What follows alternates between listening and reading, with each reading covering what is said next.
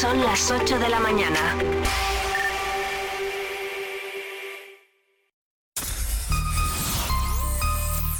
Vive Radio Segovia en el 90.4 de tu FM.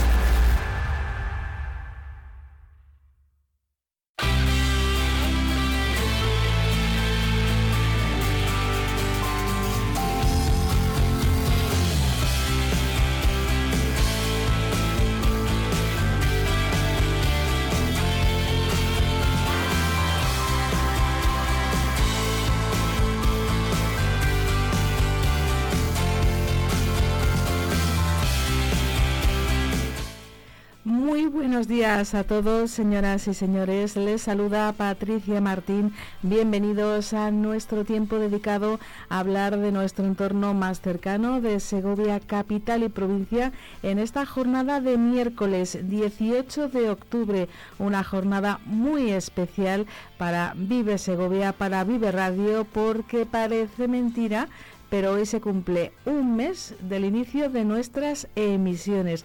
Así que les agradecemos su compañía, su confianza, el que cada vez sean más personas las que sintonicen el 90.4 de la FM también nos escuchen a través de nuestra página web con sus dispositivos y luego también darle las gracias por todas las reproducciones que tenemos a través de nuestros podcasts. También los pueden escuchar en la página web de Vive Segovia de Vive Radio. En el estudio también ya nos acompaña Víctor Martín Calera y en los próximos minutos les prometemos muchos protagonistas y muchas emociones porque sin duda en las últimas horas Segovia y su provincia ha sido protagonista, en especial con un toque dedicado al mundo del deporte que enseguida nos lo va a contar Víctor en esta sintonía. Desde aquí nuestro agradecimiento por estar un día más con nosotros, compartir esta jornada de miércoles que vamos a comenzar recordando cómo hemos despertado en Segovia.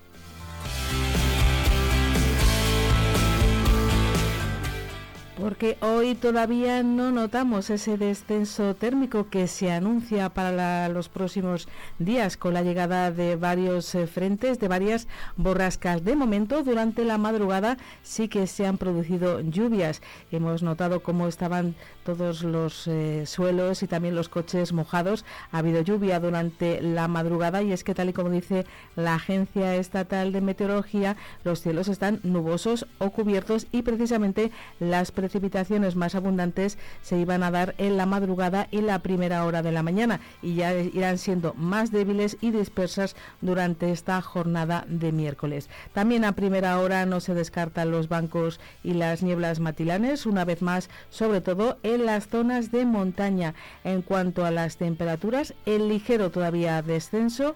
Tenemos eh, temperaturas a esta hora que rondan entre los 14 eh, y los 16 grados en el exterior de nuestro estudio. En la calle Estiradores número 1 tenemos una temperatura que ya es de 15 grados. En cuanto a las máximas, pues hoy los termómetros todavía en algunos puntos de la provincia de Segovia van a subir un poquito por encima de los 20 grados, pero ya las máximas se alejan de esa situación que hemos vivido durante buena parte del mes de octubre y ya esas máximas se quedan en torno a los 19 grados.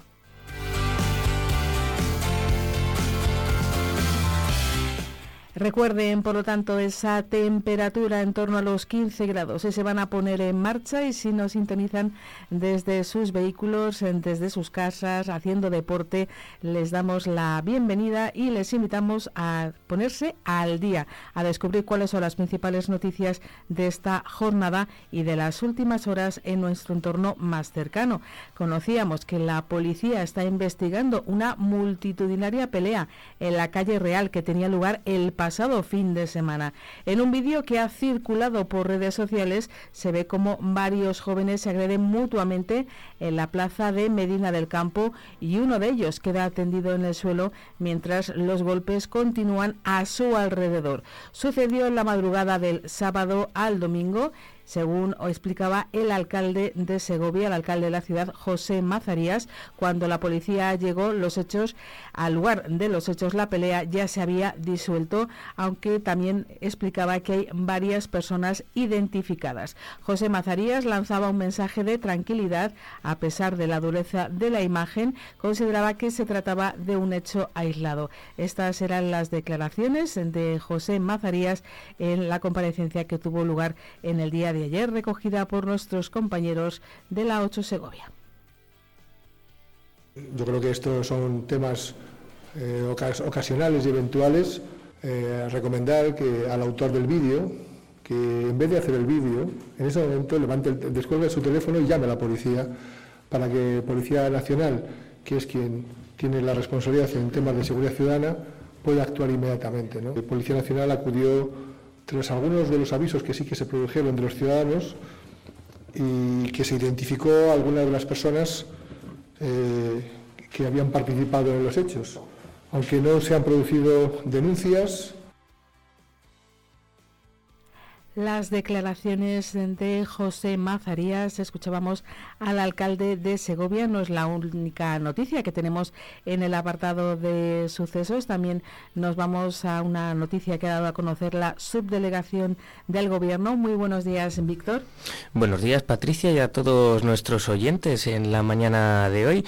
Pues la Guardia Civil de Segovia ha detenido a una persona como presunta autora de los delitos de estafa, blanqueo de capitales y usurpación de Estado civil. Otras cinco han sido investigadas. La investigación se inició tras la denuncia presentada a principios de junio por un conocido empresario del sector de la hostelería de la provincia quien denunció que había hecho frente a una factura recibida mediante email de un, de un proveedor por valor de 5.000 euros, resultando que dicho correo había sido clonado se inició una investigación, comprobándose que los presuntos autores eran expertos en realizar estafas tecnológicas a empresas al interceptar correos electrónicos de ellas para conseguir facturas, modificarlas y lograr que los acreedores ingresaran el importe en su cuenta. Los ciberdelincuentes utilizaron la modalidad de estafa conocida como ataque de intermediario, con la que interceptan una conversación normalmente a través de correo electrónico entre dos empresas y utilizando diferentes métodos como el envío de correos maliciosos.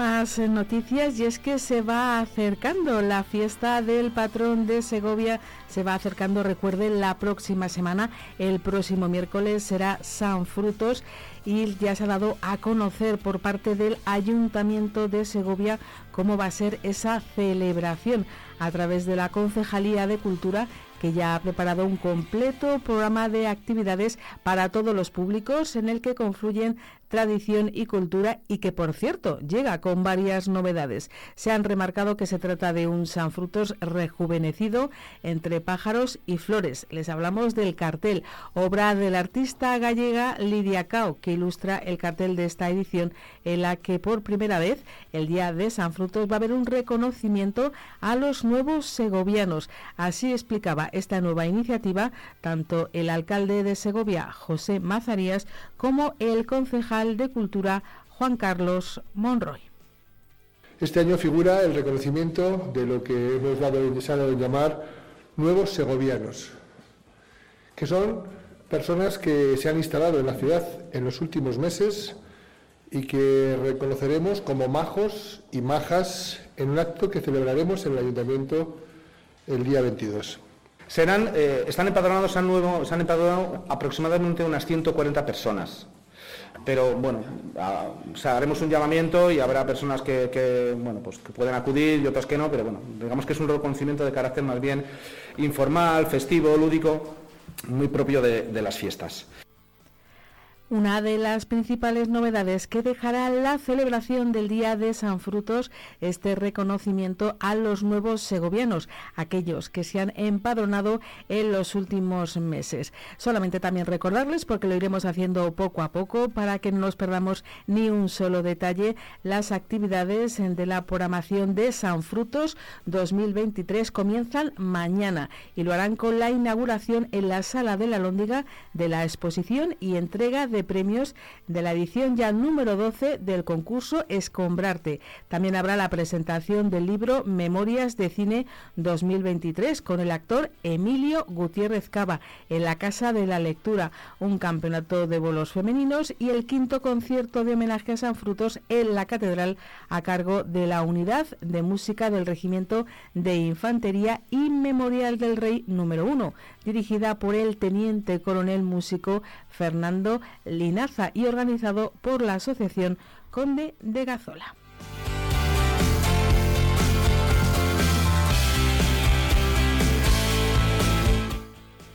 Más noticias eh, para ponernos al día, Víctor.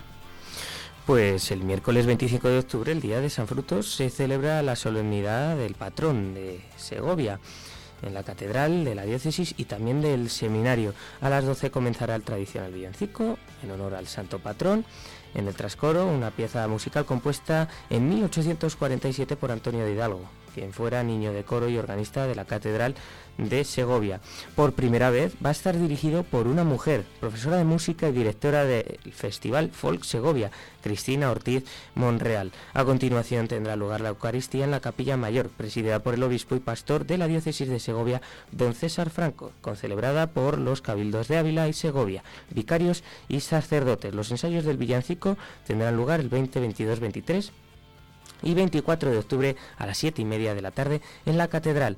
También se abrirá al turismo este templo durante la jornada festiva, desde las 2 hasta las 6 y media de la tarde. El último pase es media hora antes del cierre. Las visitas guiadas a la torre quedan reducidas a, los pases de las 3 y las 4 y media de la tarde y la visita guiada a la catedral a las 5. Le seguimos contando también noticias relacionadas con el mundo de la política porque el Partido Socialista de Segovia ha mantenido en las últimas horas una reunión con los agentes sociales y económicos para compartir de cara a la Constitución, como recordarán el próximo viernes, el día 20 de octubre, de esas mesas de trabajo del proyecto territorial de fomento industrial que promueve la Junta de Castilla y León. Para empezar, para el PSOE llega tarde pero ellos han querido hacer su propuesta y proponen hasta cinco grandes áreas de desarrollo vinculadas a las comunicaciones, como son los proyectos de Prado, del Hoyo y de Bernuy, además de la consolidación del polígono de Valverde, la zona nordeste en el entorno de la Nacional 1, la zona de Santa María la Real de Nieva, Nava de la Asunción y Coca, la autovía de Pinares y el eje El Espinar Villacastín, con una especial preocupación por cómo se encuentra la tramitación de Prado del Hoyo.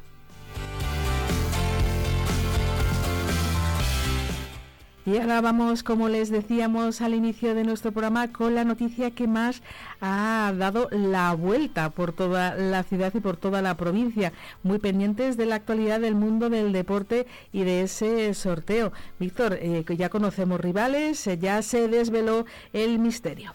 Efectivamente, hablamos de la Copa del Rey, una copa que cambió su formato hace unos años y que permite a equipos que están en categorías como la regional, eh, tercera, segunda B, bueno, segunda B ya no, segunda federación, eh, jugar contra equipos eh, más importantes, equipos de primera. Y es el caso del Turégano, que fue, la verdad que tuvieron una reacción, em, un estallido de emoción, porque van a jugar contra el Celta de Vigo en Copa del Rey. Se van a enfrentar a este equipo de primera división y uno de los jugadores que más desean ver es a Iago Aspas, que ha sido jugador con la selección nacional, que ha sido pues un goleador español y, por lo tanto pues con muchas ganas cogen este partido con, mucha fuerza y estas eran las palabras de, Sergio Alcubilla, uno de los jugadores del Turégano.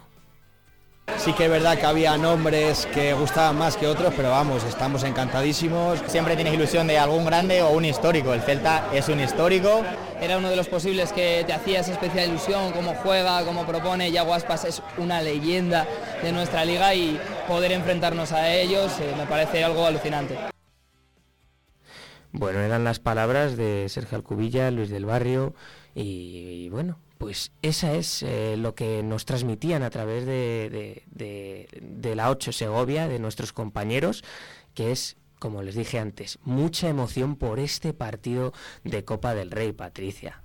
El Celta de Vigo es un clásico de nuestro fútbol y además es un, yo creo, un, eh, un equipo, el, el, Celta, que cae muy bien a la, a la afición el Celtiña es el Celtiña, ¿no? Aunque todos tenemos un poquito de cariño hacia ellos, ¿no? Pues eso se, se espera, pues seguramente que, que, la gente apoye muchísimo al Turégano, como ya pasó con el Unami cuando se enfrentó al Alavés en Copa del Rey. Y también tenemos que seguir hablando de la Copa del Rey, porque la gimnástica segoviana se enfrentará al Sestao River, un rival que ya conoce, porque en la temporada 2004-2005 se enfrentó a él en la Copa del Rey. Es verdad que aquí en el Albuera perdió 0 a 1, pero luego allí en el campo del Sestao ganó 0 a 2, por lo tanto eh, se clasificó. Y pues es contra quien se va a enfrentar esta vez a un solo partido aquí en la Albuera y también con muchas ganas de los de Ramses Hill de eh, hacer de realizar de jugar este partido. Estas eran las palabras de Agustín Cuenca el presidente de la gimnástica segoviana Recuerdo esa eliminatoria que por aquel entonces era jugador y en la ida perdimos 0-1 aquí, que tal vez fue un poco injusto porque hicimos un buen partido y allí pues eh, contra todo pronóstico porque nosotros estamos en tercera división, ellos en segunda B pues eh, remontamos el partido 0-2, hay que reconocer que está en una categoría por encima de nosotros, pero bueno, también es cierto que está en la zona de abajo de, la primera federación, que me gusta y que bueno, que además nos trae buenos recuerdos en Copa del Rey.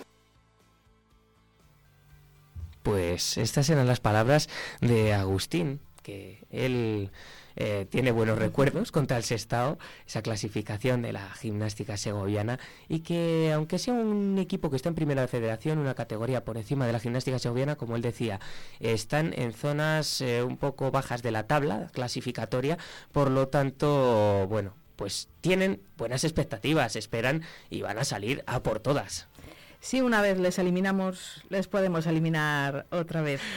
Pues hasta aquí la información, ya nos hemos puesto al día y deseamos por supuesto lo mejor al Turégano y a la Segoviana. Hacemos una pausa y enseguida comenzamos con más contenidos, porque seguimos hablando y mucho de Segovia. Lo hacemos en el 90.4 de la FM y a través de Internet y de los dispositivos de sus aplicaciones.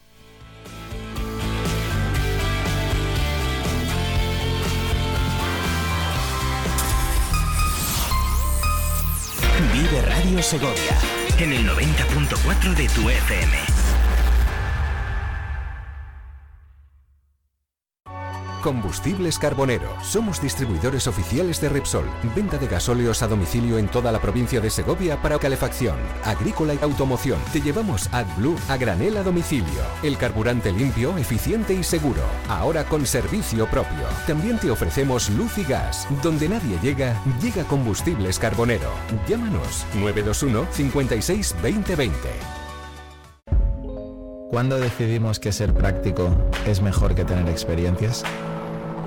¿Quién ha decidido que la tecnología sirva para mantenernos inmóviles? Con Kia, la tecnología te mueve. Nuevo Kia Sportage. Mejor coche del año en España 2023. Kia. Movement that inspires. Kia Alevi Auto. Calle Peñalada 32. Polígono El Cerro. Segovia. De Pablos Correduría de Seguros formamos el mejor equipo de personas dispuestas a ayudarte y asegurarte todo lo que necesites. De Pablos, en Paseo Conde Sepúlveda 19, Segovia.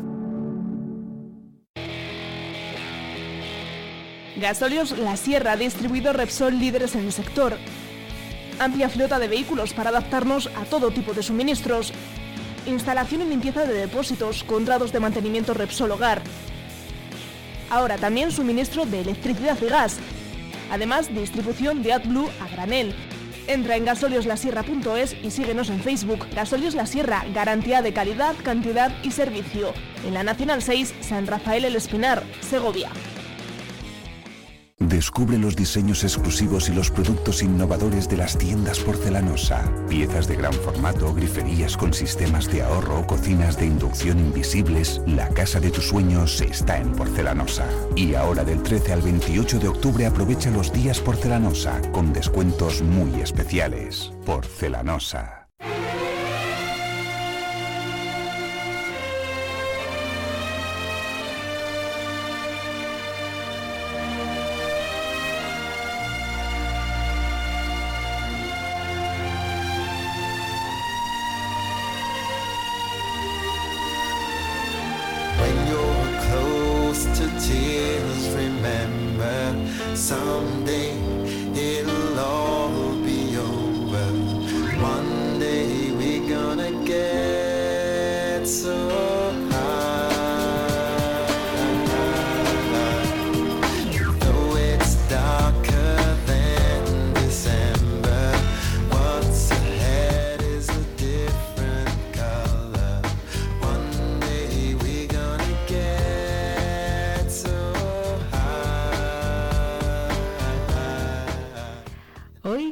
Dedicarle esta primera parte de nuestro programa. Nos ha quedado eh, un bloque eh, que yo creo que les va a gustar, porque a lo largo de diferentes entrevistas el mundo de la educación, el mundo de la formación, el mundo de la investigación y la ciencia se va a poner eh, de manifiesto a través de Vive Segovia de Vive Radio. Hoy arranca esta misma tarde en nuestra ciudad el quinto Congreso de Jóvenes Químicos y Bioquímicos Terapéuticos. Ellos eh, lo conocen con el bonito nombre, porque a mí reconozco que, me ha gustado mucho, de eh, Kim. Y es como queremos eh, saludar a la presidenta del comité organizador de este congreso que se va a celebrar en Segovia. Está con nosotros Eva García Frutos. Eva, muy buenos días. Hola, buenos días. ¿Qué tal? Pues fenomenal, encantados de saludarte y también de recibiros a estos jóvenes eh, científicos, investigadores, profesionales que ya, bueno, tienen eh, o tenéis, eh, mejor dicho, menos de 40 años, ¿no? Bueno, más o menos. Entre, sí, sí, la, idea era un poco que incentivar el conocimiento entre jóvenes investigadores y estudiantes principalmente. dentro del este, Congreso dentro del eh, es la quinta edición luego ya es un, un congreso consolidado. Eh, no sé eh, si nos puedes contar un poco cuál es el objetivo que, lleva a crear este congreso esta cita nacional con jóvenes químicos y bioquímicos terapéuticos. Pues a ver el objetivo principalmente era, era incentivar el, el intercambio y sobre todo la difusión de conocimientos pues entre estudiantes y, e investigadores jóvenes en diferentes perfiles, tanto desde el perfil químico como bioquímico y farmacéutico. Aquí, bueno, pues eh, estamos en relación, pues eh, tanto estudiantes de grado como postdoctorales, eh, profesorado y, bueno, personal investigador de distintas universidades españolas y centros de investigación, así como también empresas nacionales. O sea que, bueno, pues es un poco Em, eh, potenciar eh, la relación científico-técnico entre diferentes, em, diferentes universidades y centros. Cuéntanos, eh, hay tres apartados, vais a vivir un, congreso intenso, decía yo que comenzáis esta misma tarde, van a ir llegando los participantes, las personas que se han apuntado. Tenéis tres grandes eh, bloques. ¿Cómo podemos explicar eh, así de un modo lo más sencillo y divulgativo, que yo sé que además es una parte muy importante siempre de la ciencia, el poder divulgarlo y ponerlo al servicio de la sociedad? Estos tres bloques, Eva. Pues mira, lo que dices es muy importante porque es verdad que, muchas veces los científicos em, eh, nos dedicamos a hacer nuestra ciencia y, la parte de divulgación hacia la sociedad, eh, la sociedad muchas veces no sabe lo que hacemos, ¿no? Entonces, como nos comentas, es muy importante saber explicar a la sociedad de, de manera eh, no, no muy científica lo que lo que se hace y, el, y la involucración que tiene para el futuro de la sociedad. Entonces, por ejemplo, en este caso, eh, nuestras eh, temáticas están relacionadas, pues en, el, en, el, día de hoy es química médica, empezamos con química médica farmacéutica, que consiste en el desarrollo, en diseño y síntesis de nuevos compuestos químicos para, para su uso para diferentes enfermedades. Mañana tenemos la, la temática de nanomateriales en medicina y el miércoles, el viernes, perdona, tenemos eh, biomateriales para medicina regenerativa. Entonces, eh, en cada una de las temáticas tenemos un, un plenario invitado. en, la primera, la primera temática tenemos a Carlos Alemparte, que viene de la empresa Glaxo de Madrid. Eh, en la segunda parte, que es nanomateriales en biomedicina, tenemos a Lucía, que, que Lucía eh, Gutiérrez, que viene de Zaragoza, de, de España, de Madrid, digo, perdona, de España. Y en la tercera tenemos a eh, Conchi Serrano del Instituto de Ciencia de Materiales de, Madrid. Esas dos eh, palabras, eh, nano y biomateriales, ¿qué diferencia tiene? ¿Cómo lo podemos explicar la, diferencia? Nano nos lleva a hablar de cosas muy, muy, muy pequeñas. Muy, muy, muy pequeñas, sí, sí.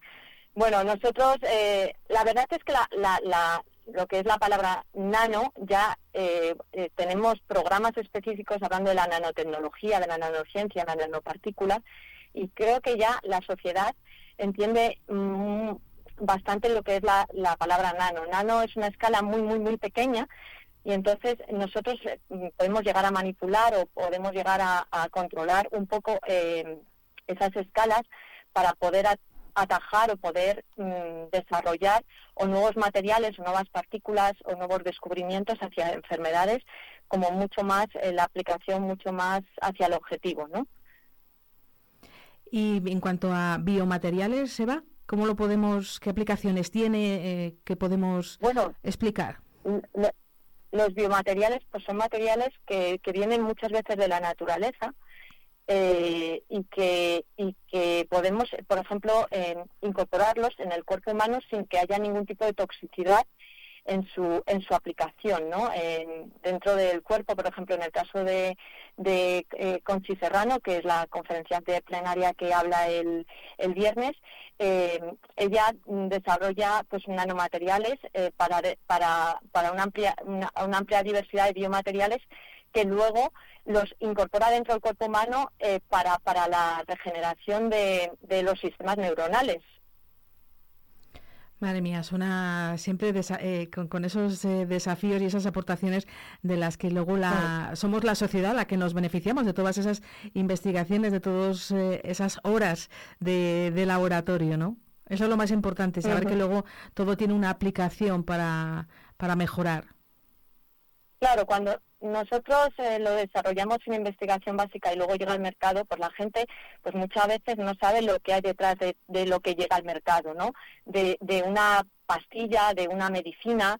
Eh, detrás de todo eso hay años y años en investigación en que en la que España por ejemplo, en, nuestro, en nuestra institución, que es el Consejo de Investigaciones eh, Científicas, em, hay muchísimos grupos, muchísimos centros de investigación desarrollando desde la investigación básica eh, más puntera que hay ahora mismo eh, a nivel mundial, eh, pues nuevos materiales, nuevos sistemas, nuevos todo tipo de investigación como para que en unos años todo pueda salir al mercado y nosotros lo podamos disfrutar como sociedad, ¿sabes? Entonces, eh, también es muy importante que, la, que la gente sepa, las personas que nos escuchan y que nos ven en, muchos talleres que hacemos, eh, talleres divulgativos, talleres eh, hacia, hacia las escuelas, los centros de escolares, pues que los, eh, los niños sepan un poco también lo que se hace en España en la ciencia, ¿no? Y que,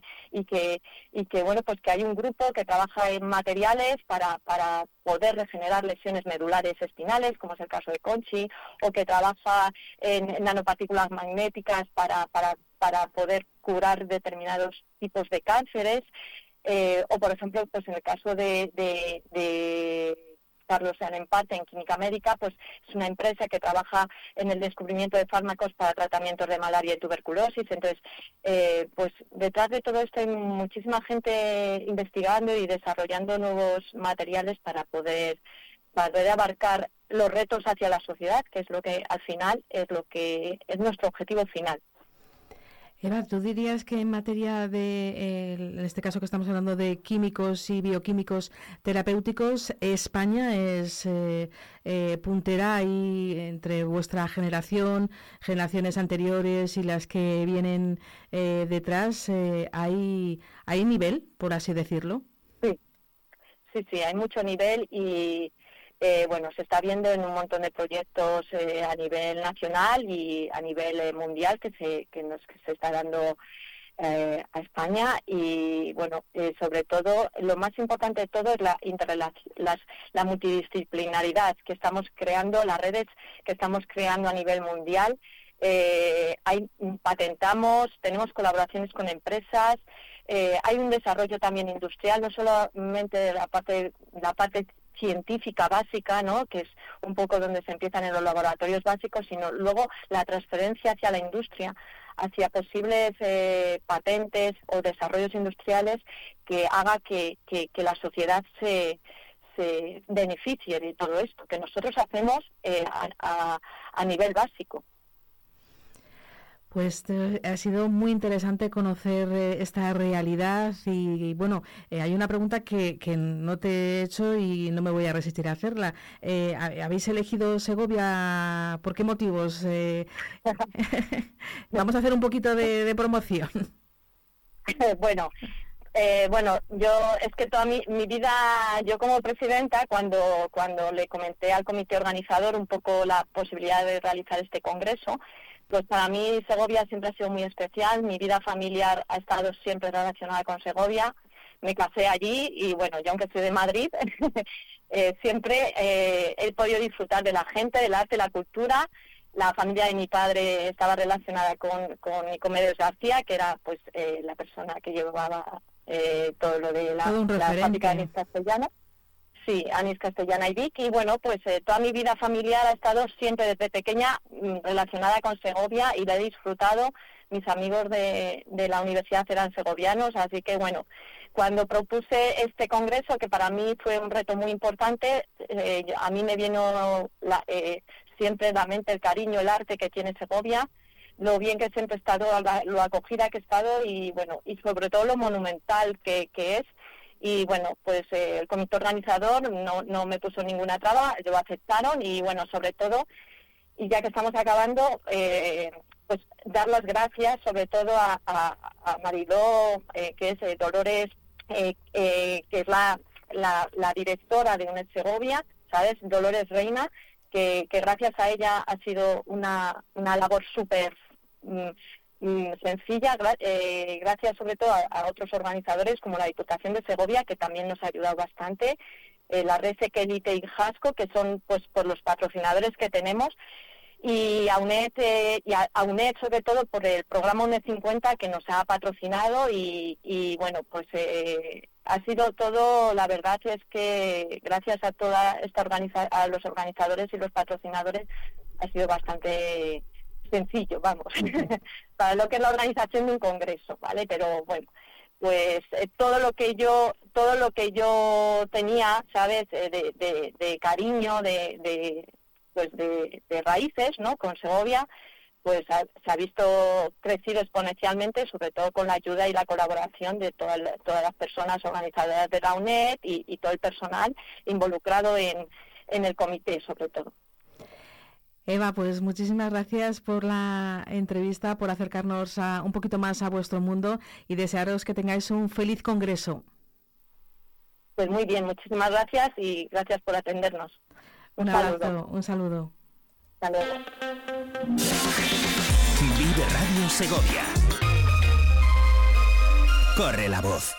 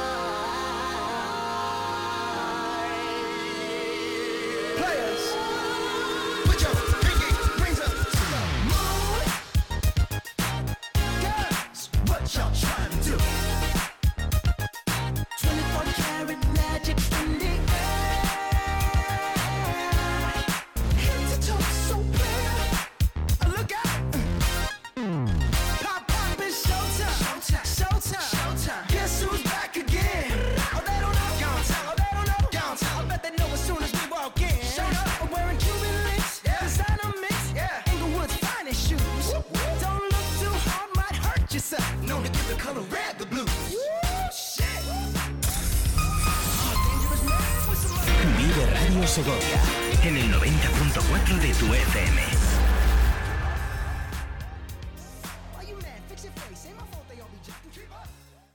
Les llaman los Goya de la Educación. Son los premios de Educa a Banca. Y vamos a tener la suerte de charlar con Ruth Pinedo. Ella por segunda vez está nominada al premio al mejor docente de España. Pero eh, a Ruth quien le ha nominado han sido sus propios alumnos. Y uno siempre eh, cuando va a recibir, o por lo menos tiene la oportunidad de recibir un premio, pues quizá si sale de quien eh, se convierte en su objetivo de trabajo, con quien comparte tantas horas y tantos desvelos, pues seguro que es una gran satisfacción. Ruth es eh, profesora de psicología. Ella es de la Facultad de Educación de la Universidad de Valladolid, del campus de Segovia. Ruth, espero haberlo dicho todo bien. Muy buenos días. Buenos días. Todo muy bien lo has dicho. Ruth, como decíamos, eh, es la segunda vez, porque ya estuviste nominada hace unos años, cinco, si no me falla la memoria. Eh, yo decía, los alumnos nominando a sus profesores, eso eh, ya de por sí tiene que ser muy importante, pero ellos, claro, le han dedicado un tiempo a presentar tu candidatura, porque claro, esto requerirá habérselo preparado, haberlo presentado, haberlo fundamentado. Pues supongo que sí, yo exactamente no sé pues qué tipo de preguntas tienen que contestar, pero sí que sé que tienen que recoger un número de firmas mínimo para que haya una candidatura y que hayan invertido ese tiempo y ese esfuerzo, pues a mí me, vamos, me, me, hace muchísima ilusión. Exactamente. Eh, la otra vez que te nominaron también entonces fueron los propios alumnos, Ruth. Sí, sí, siempre, creo que la primera fase siempre es esta, la nominación de los estudiantes, y, y sí, ahí llegamos. Eres eh, profesora, eh, siempre eh, es importante dedicarse al mundo de la, de la docencia, en este caso estamos hablando de universitarios, de la Facultad de Educación. ¿Qué asignatura es la que, la que impartes en este campus? Por irnos centrando un poco, Ruth. Bueno, imparto varias. Eh, doy psicología del aprendizaje porque mis estudiantes son los futuros maestros y maestras de educación infantil y primaria. Doy psicología del aprendizaje, psicología del desarrollo y doy alguna asignatura de investigación. Pero esas son menos llamativas. ¿Y por qué crees que consideran que Ruth merece eh, esta nominación.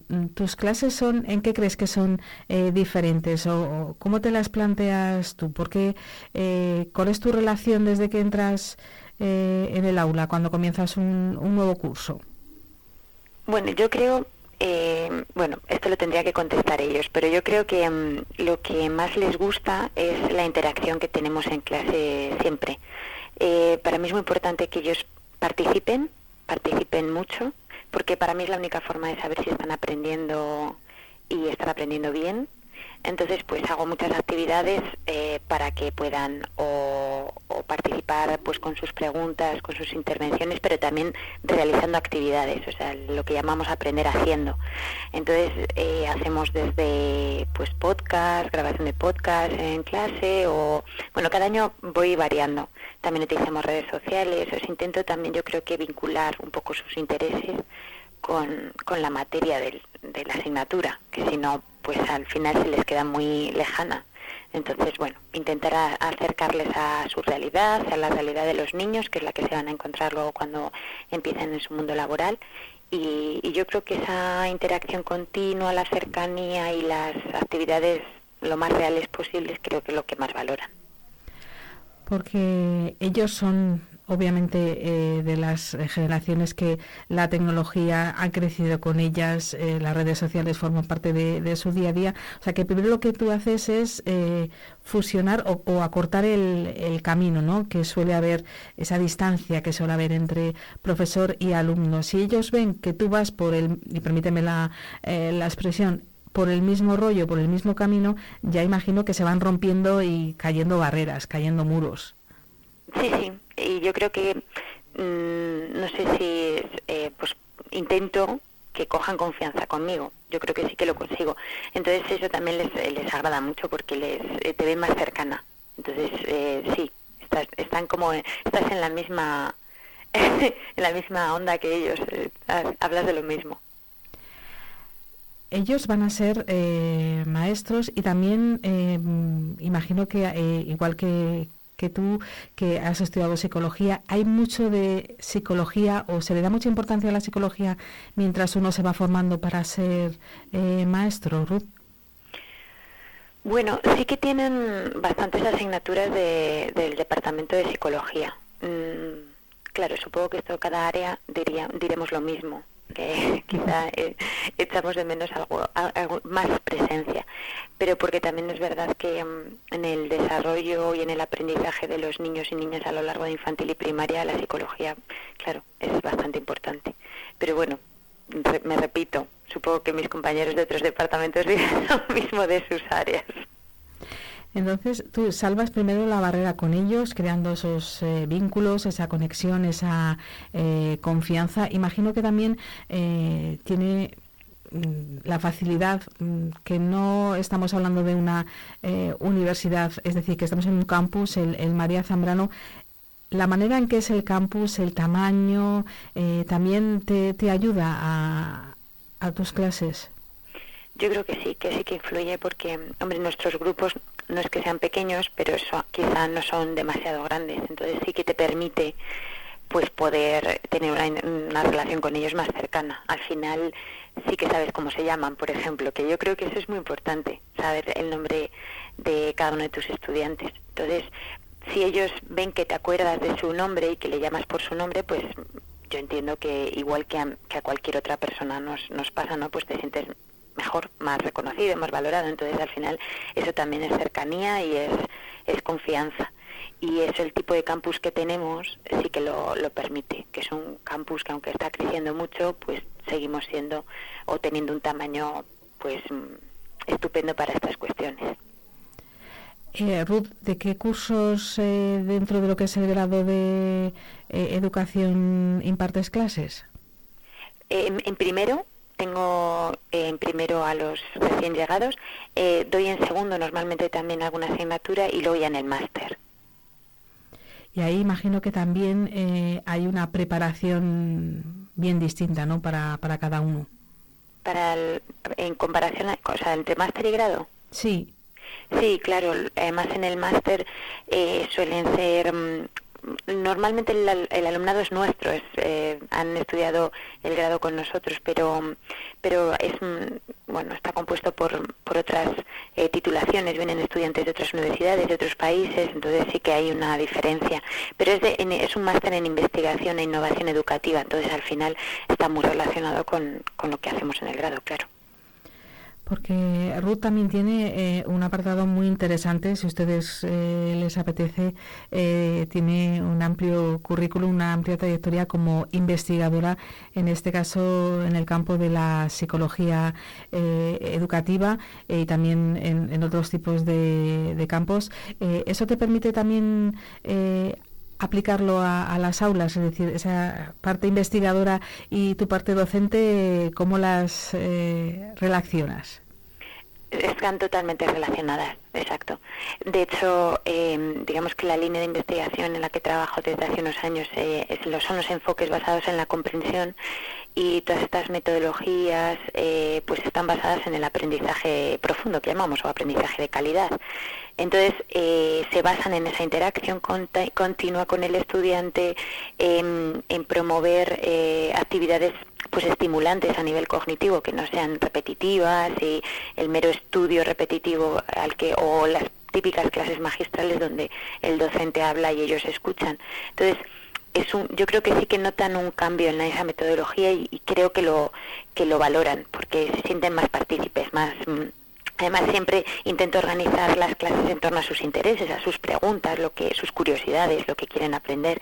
Entonces, al final, eso pues te llama más la atención porque aquellas preguntas que, o cuestiones que te, que te generan curiosidad, si, si las puedes resolver en clase, pues muchísimo mejor. O sea que el temario eh, no solamente es una parte cerrado por, por tu parte, sino que los temas van surgiendo con esas conversaciones en, en clase? Les va, eh, ¿Puedes ponernos algún ejemplo?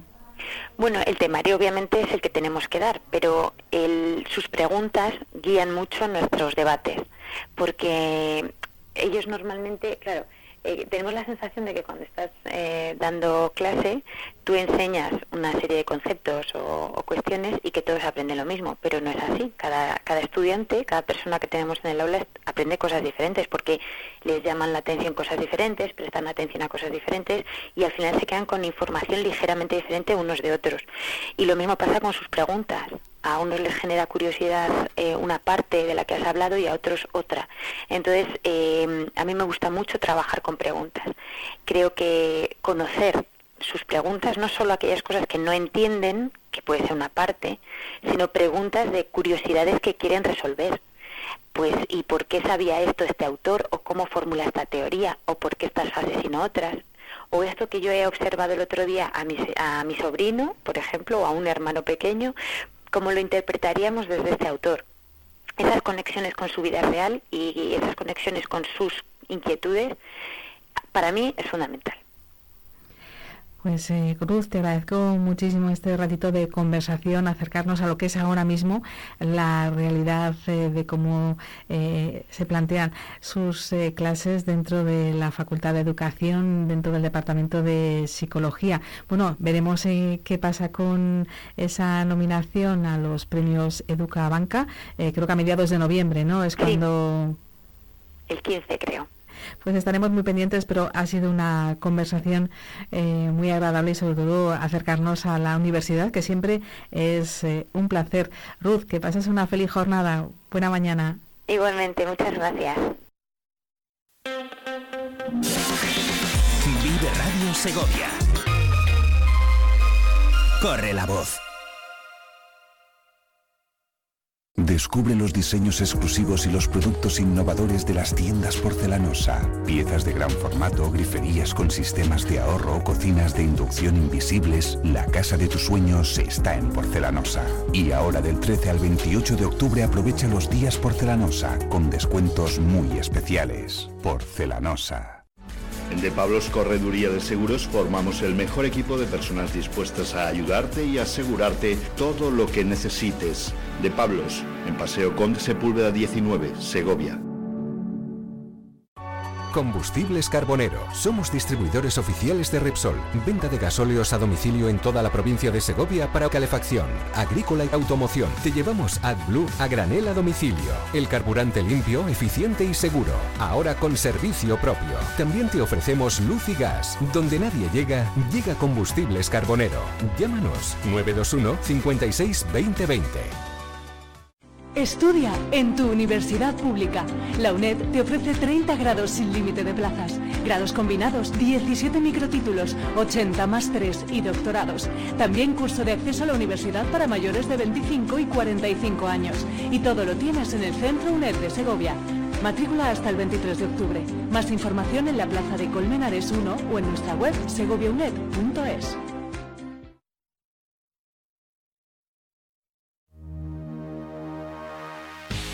Hola, ¿sabes que tengo super noticia? ¿Ah, sí? Cuéntame. Miss Season, el leño, moda de chico y chica con 30% de descuento en toda la colección otoño-invierno, excepto promociones. Leño, en el Centro Comercial Luz de Castilla, Segovia. Leño, maneras de vestir.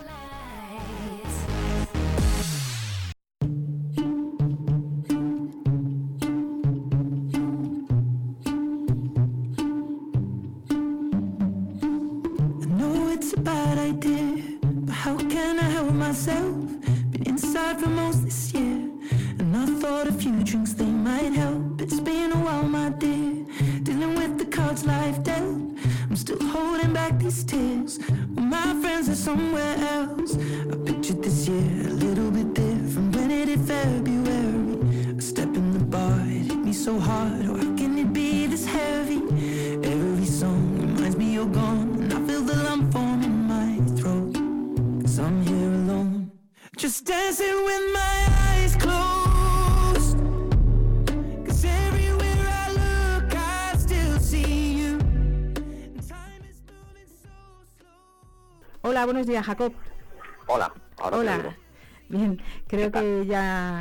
Hemos conseguido solucionar eh, un pequeño problema técnico. Les vamos a recordarles a nuestros oyentes que estamos abarcando en este tiempo de Vive Segovia, de Vive Radio, un espacio muy que hemos decidido que hoy iba por el mundo de la ciencia, de la investigación, de la formación, de la docencia y eh, Jacob con su empresa Yo Contigo, eh, además de ser periodista, exploras desde hace mucho tiempo ese, esa pasión por la docencia. Cuéntanos cómo surgió este proyecto de Yo Contigo, Jacob. Bueno, pues este proyecto surgió porque yo llevaba ya llevaba mucho tiempo trabajando en medios de comunicación y bueno, pues me apetecía dar un cambio a, a lo que hacía, tenía bastante inquietud por el por la educación desde, desde siempre y estaba muy vinculado al teatro a través de grupos de, aficionados, de amigos y cosas así. Y entonces decidimos juntar un poco un poco todo y presentamos un, un proyecto a la coordinadora de ONGs de Castilla y León para sensibilizar a través de, del teatro en los colegios y bueno, les pareció buena idea y desde entonces ahí estamos. ¿Qué aporta? Eh, porque todos eh, a lo largo de, nuestra vida hemos eh, visto cómo el teatro ha formado parte de, los centros educativos, pero no con, con la fuerza, con quizá con el, estudio, la formación y, la proyección que, que, hay ahora. ¿Qué aporta el teatro en la formación de, de un niño? Pues no sé, el teatro tiene algo como mágico, porque te metes sin querer en la, en la piel, en los zapatos de otras, de otras personas y de alguna manera dejas de ser tú mismo. Entonces, eh, para quienes no se atreven a hacer algo, el, el hacer teatro, sobre todo hacer teatro en el colegio, que lo haces con tus compañeros, que estás como en un entorno seguro, y si quien está contigo, tu profe, te da esa confianza, pues el teatro te da seguridad, te da muchas, lo que se dice, muchas tablas a la hora de enfrentarte a muchas cosas y, y bueno, pero además es una, una disciplina que la puedes vincular a cualquier asignatura, porque tanto tiene parte de expresión corporal que se puede ver en educación física y luego la puedes vincular a cualquier área de lengua, de ciencias sociales, de naturales, incluso puedes meter inglés, lo que quieras, en realidad, y música, por supuesto, música plástica, eso siempre se puede, se puede incluir. Este curso, este año, Jacob, eh, ¿en qué os habéis embarcado? ¿En qué nueva aventura? Eh? ¿En qué, proyecto estáis desarrollando ahora mismo? Pues mira, este año, oirás niños, porque estoy por aquí con un colegio. Una maravilla, ¿eh? Tienes una banda sonora de fondo estupenda. Sí, sí, sí, Pues mira, este año, eh, aparte de las siete aulas que tenemos desde hace ya unos cuantos años con la coordinadora de ONGs de Castilla y León, tres en la provincia y cuatro en la de Capital, que fueron bueno, nuestro, la primera entidad que con la que confió en nosotros, pues tenemos cinco aulas con las que estamos trabajando los objetivos de desarrollo sostenible con el Ayuntamiento de Segovia, en los barrios incorporados de, de, la, de la, ciudad, barrios incorporados y la entidad local menor de Revenga. Y luego tenemos dos proyectos en el, en el colegio de, de Tres Casas y en el Colegio de Bermúdez con los con sus respectivos ayuntamientos en el que trabajamos la igualdad. Así, a grandes rasgos, eso es lo que... Luego surgen otras cosas a lo largo del curso, pero bueno, el comienzo del curso ha sido esto, que lo tenemos bastante, bastante lleno. Trabajar por la igualdad y trabajar con los objetivos de desarrollo sostenible están más cerca ¿no? de lo que parece. ¿no? En el fondo, hay, aunque en, los objetivos de desarrollo sostenible eh, se valoran y se tienen en cuenta, nunca mejor dicho, eh, otros ámbitos, ¿hay, ¿hay paralelismos? Sí, al final eh, lo que se trabaja, de hecho, en muchos de los, en muchos de los colegios entramos en asignaturas vinculadas con los valores. Al final lo que se trabaja son los valores. Y en el teatro otra cosa que se tiene muy en cuenta es el respeto. El respeto cuando tus compañeros están interpretando algo, el respeto como público, que lo, lo, damos mucha importancia, y el respeto a que te toque tu turno en si haces una obra de teatro cuando, cuando está actuando otro, y tener en cuenta que si estás en silencio, si estás pendiente de que te va a tocar, pues eso es colaborar a favor del grupo, y eso la verdad es que los chicos y chicas lo entienden muy bien. Pero vamos, sobre todo los valores, es lo que tienen en común todos estos estos proyectos. La idea nuestra que siempre lo que tratamos con nuestro proyecto es hacer un mundo mejor. Así suena súper súper grandilocuente, pero bueno, es lo que pretendemos. Luego esos grandes lemas, como bien decías, Jacob, se pueden llevar al, día a día, ¿no? Al trabajo de, a un proyecto que imagino que arranca con el curso y se va eh, desarrollando con el paso de, de las horas, con, con, el paso de las semanas, se va viendo los frutos poco a poco. Sí, la verdad que bueno, nuestros proyectos suelen ser de dos tipos. El, tenemos uno que es de, de, un trimestre, que es un poquito más reducido, pero y el otro que es de dos trimestres, que es el que es, más completo, en que se trabaja un poco más y, y llegan los contenidos más, más profundamente. Y ambos acaban con una obra de teatro representada ante, ante el público. En principio suelen venir los familiares, pero bueno, a veces hacemos dos, tres representaciones en las que puede venir puede venir más gente y eso se convierte en algo muy grande, es como el superestreno, digamos. Entonces, eh, para, para el alumnado es muy importante y te hace, subirte en escenario te, te hace sentir muy bien siempre. Ya que ese es el gran, el gran final, que no es lo más importante porque el proceso también es importante, pero el final es, es bastante potente. De, de, un proyecto de, de, teatro, entonces siempre sale engrandecida la persona, es decir, hay un crecimiento personal. Sí, siempre, siempre. Eh, comienza de otra manera, de hecho tenemos muchas veces que una alumna o un alumno nos dice, pues es que yo tengo miedo escénico, que a veces nosotros tenemos todo primaria, a veces decimos, ¿cómo se llama esta palabra? Y, ¿Dónde la habrá oído, no?